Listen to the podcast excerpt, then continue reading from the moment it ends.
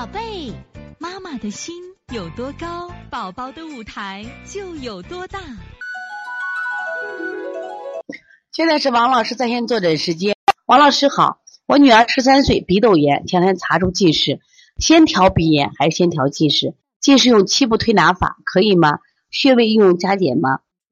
能教我梅花扣刺怎么做吗？谢谢老师。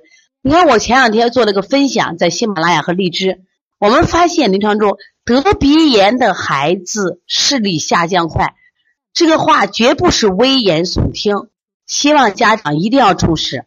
你发现只要鼻部病一得，一连串的问题，小孩过敏性结膜炎、揉眼睛，你再去看他视力就下降了。所以说，过敏不是小病，鼻炎也不是小病，希望大家重视。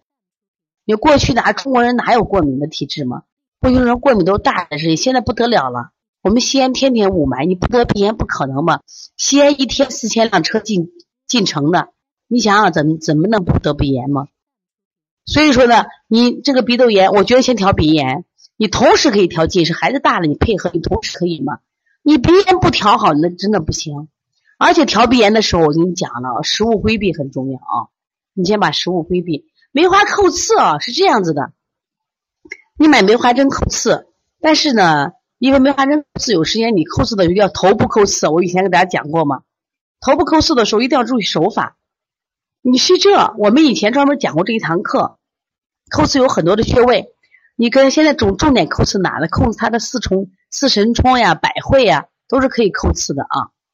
主要是疏通，主要是主要疏通。另外，它头部不是有六条那个头上那个啥？六条阳经，其实总共是加督脉七条阳经，把阳经给它疏通。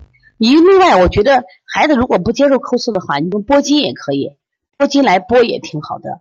其实拨筋治疗近视也非常好啊。所以从现在开始学习小儿推拿，从现在开始学习正确的育儿理念，一点都不晚。